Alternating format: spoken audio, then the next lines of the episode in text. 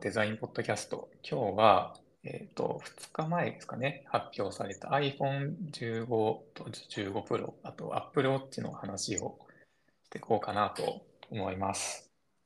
話すのが、えっ、と、デザイナーの石井と、あと松原になってます。よろしくお願いします。はい。というわけで、まあ、今年も iPhone が発表されたわけなんですけど、松原君、今年はどうでしたかそうですね。一番大きいのは、ライトニングケーブルが廃止され、タイプ C になったのが、一番大きいのとあ思っていて、結構待ちに待った感はあるんですが、ちょっと値段高えなっていうのがめちゃくちゃ最初の印象です か。ーようやくね、タイプ C。値段がね、なんか、日本、日本円だともう毎年値上がりしているんですけど、うん。実はドルベースだと変わってないらしくて、 値上がりしているわけではなくて、円安の影響みたいですね。なるほど。じゃあもうドルで積み立てを始めなきゃいけないんですかね。あーはい来年以降ね、どうなるかわかんないですけど、ちょっと日本人には辛いですよね。うん。あ、そうなんですね。値段変わってなかったんだ。知らなはかった。い。もう、あとなんかいろいろ機能も増えましたよね、今回 iPhone。なんか、サイレントボタンがアクションボタンになったとか、あ、ついにね、あの、スイッチが変わりましたね。え、あれ結構愛用してたんですけど、結構使っ、なんかどうですか、このアクションボタン。あ、僕、あの、ずっとミュートにしてて、 使ったことないなって思って、そういえば、ああーの、スイッチ。うんうん。音を出すことがなくて、マジっすなんか。か、うん。まあ、だから、まあ、確かに、ボタンスイッ、ボタンの用途変えられるのいいなって思った。ず、ずっとスイッチオフにしてて、なんかアラームとかってなるんですかアラームは僕、あの、Apple Watch を使ってて、ああ、そっちか。でアラームは別にミュートしててもなるし、そもそも。あ、そうなんですね。うん。なんか、僕も通知系は基本全部 Apple Watch 側で受け取っちゃうから、はい。 iPhone からなんか音とかあの振動で何かをこう受信したいことがなくてあの通知はもうだいぶ効いてないんですね。通知音もうしばらく聞いてないですね。あ、そうだったんです。確かにそしたらアクションボタン使えるのめちゃくちゃいいですね。ちょっとそう、使い何に設定しようかなって感じですね。うん。確かに。アクションボタンか。いや、僕はもうずっと逆に音を出しっぱなしの人間なので、うん、こう、暗闇の中で結構操作するのが、カチカチやるのが癖手癖みたいなとこあったので、ああ、寂しいなっていうのは勝手な、 個人的な意見でした。まあ確かにボタンだと今がオンかオフかわからないからね。そうなんですよ。それを言いたかったです。 それをなるほどね。あとは、Apple Watch ですか発売されたのは。そうですね。あとは iPhone の方だと、いまあ、特に話題なのが、あの、プロがチタン製になったっていう。ああ、そうだ。 軽くなったんですよね。そうですね。軽くなって、まあ、質感とかも結構多分変わ、変わるだろうね。実物まだ見れてないからうんわからないですけど、やっぱステンレスとチタンだと結構見た目とか光沢感とかが変わってくるんじゃないかな。確かにもともと iPhone X を使ってて今13 Pro にしたんですけどうん。 30g ぐらい増えたんですかねもう結構重いなっていう印象があったので今回はだいたい 20g ぐらい少なくなるそうなので、そうだよね。軽くなるのすごいいいよね。うん、めちゃくちゃいいなと思いますまあデザインえチタンって傷つきやすいんですかねなんかそれも結構気になってました傷はめちゃくちゃ強いみたい。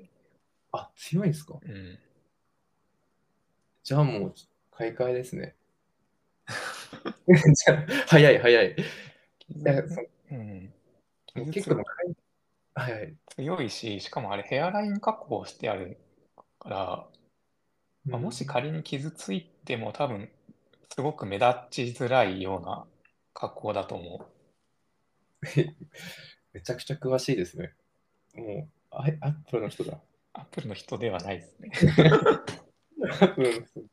まあはいちょっと自分は iPhone15 のプロ欲しいなと思ってるんですけど、 はい。ただちょっと15の方の色がめちゃくちゃいいんですよね。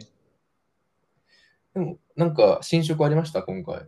なんか全体的にパステルカラー系になってて、おーパステル系のピンクとか緑、水色とかグリーンとかあって、いや、どれもすごい可愛いなって思って、今、写真見ましたけど、確かにいいですね。なんか、緑とか結構使いやすそう、黄色とうかも。ん。ちょっとまあプ今、ロはいはい。プロの方にもこのカラバリ欲しいなってちょっと思っちゃってました。いや、いいですね。大体プロってこうシックな感じの色が多いですもんね。暗めも。そうなんですよね。なんかプロじゃないとタイプ C の規格も違うみたいな話もあったりしましたよね。あ、そう、なんか細かいスペックがちょっと結構違うんだよね。プロと普通の方で。確かに。実際 USB の C 挿してデータを移動させる機会があるかって言われると、実はあんまなさそうなんで、全然15でいいかなっていうのもああ、しますけど。まあ、僕もデータ転送することないんですけど、I- iPhone から。 ないっすよね。うん。でもな、なんか一番気になってるのは、あの画面のリフレッシュレートが、うんプロだと 120Hz なんですけど、15の普通の方が60なんですよね。あら、結構違いますこね。こは多分かなり違う、違うなって思って、確かに。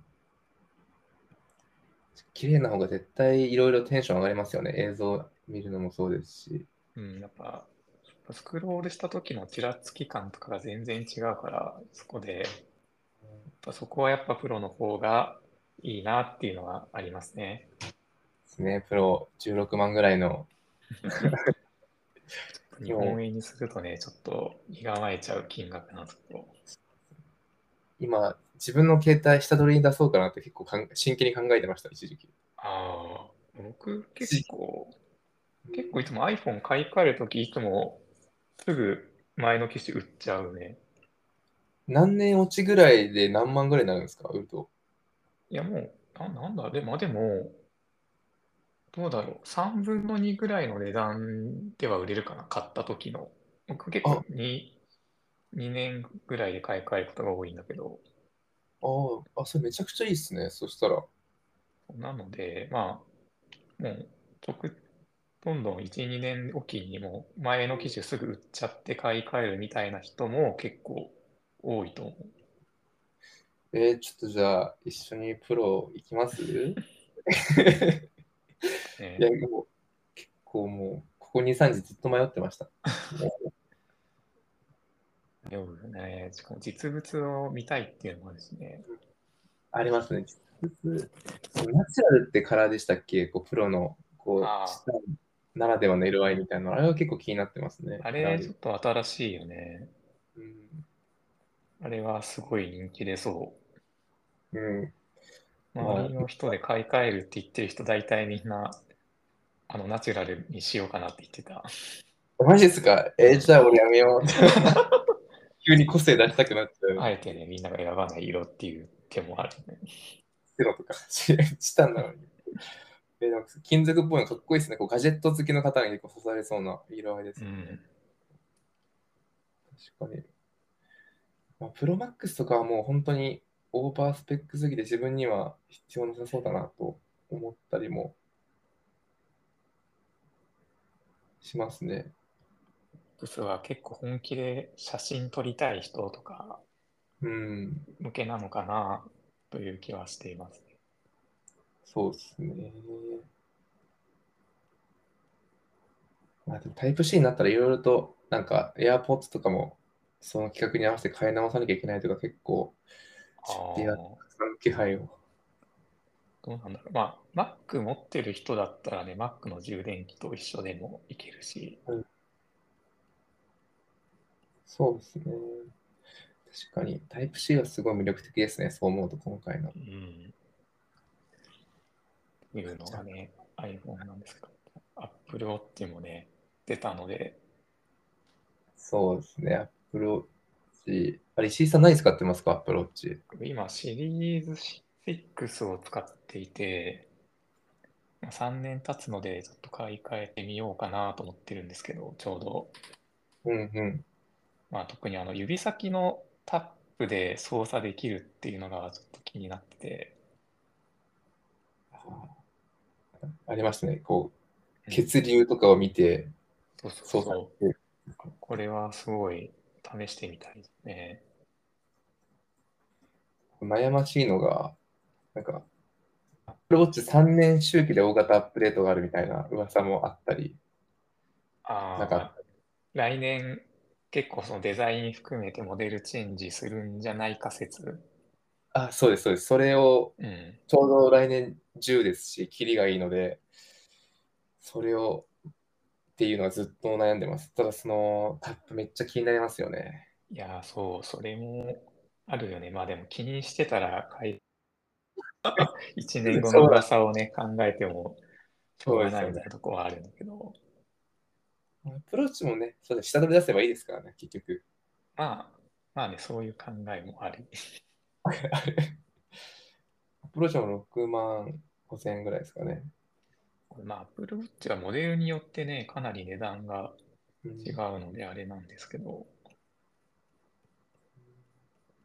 あただ今回このカーブダブあルタップで、うんうん。操作できるのは、僕いつも朝、朝アラームアップルウォッチで止めてるんですけど、はい。これ慣れすぎると二度寝しちゃうんじゃないかって いう危険性はあるなと。寝ぼけてって普通に意識せずに止めれそうですよね、もだんだん無意識にアラーム止めるようになっちゃう可能性 はありますね。う。いや、全然ありそうですね。ただダブルタップ禁止にしなきゃいけなくなるかもしれない。今はボタンで操作ですかなんか、ネジみたいな。いや、まあまあ普通にもう画面内上であアーラーム止めるボタンが押す感じですね。これちょっとまたあれですけど、寝ながらアップルウォッチつけて、なんか重かったら寝づらくないですかいや、全然気にならないな。へーまあ、それ人によるんだろうけど、なんかサイズちっちゃいとかですか僕は大きい小さい方を使ってますね。そうなんですね。確かに。そしたらいいのか。